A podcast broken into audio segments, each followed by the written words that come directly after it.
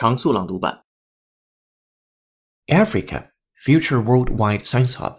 In a couple of decades from now, Africa is going to be the powerhouse of human capital globally, the youngest continent in terms of young demography.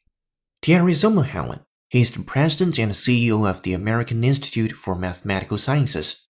He spoke with Scientific American editor in chief Mariette DiChristina, who recorded these comments at a recent World Economic Forum in Davos. Africa is going to be the global hub for science discoveries in this century.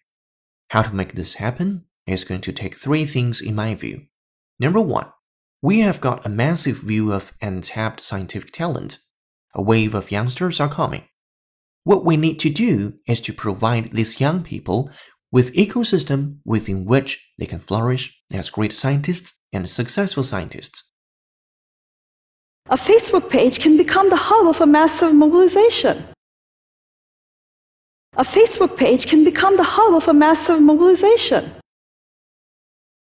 I've spent my entire life in business looking at the untapped potential in projects and in people all over the world. I've spent my entire life in business looking at the untapped potential in projects and in people all over the world.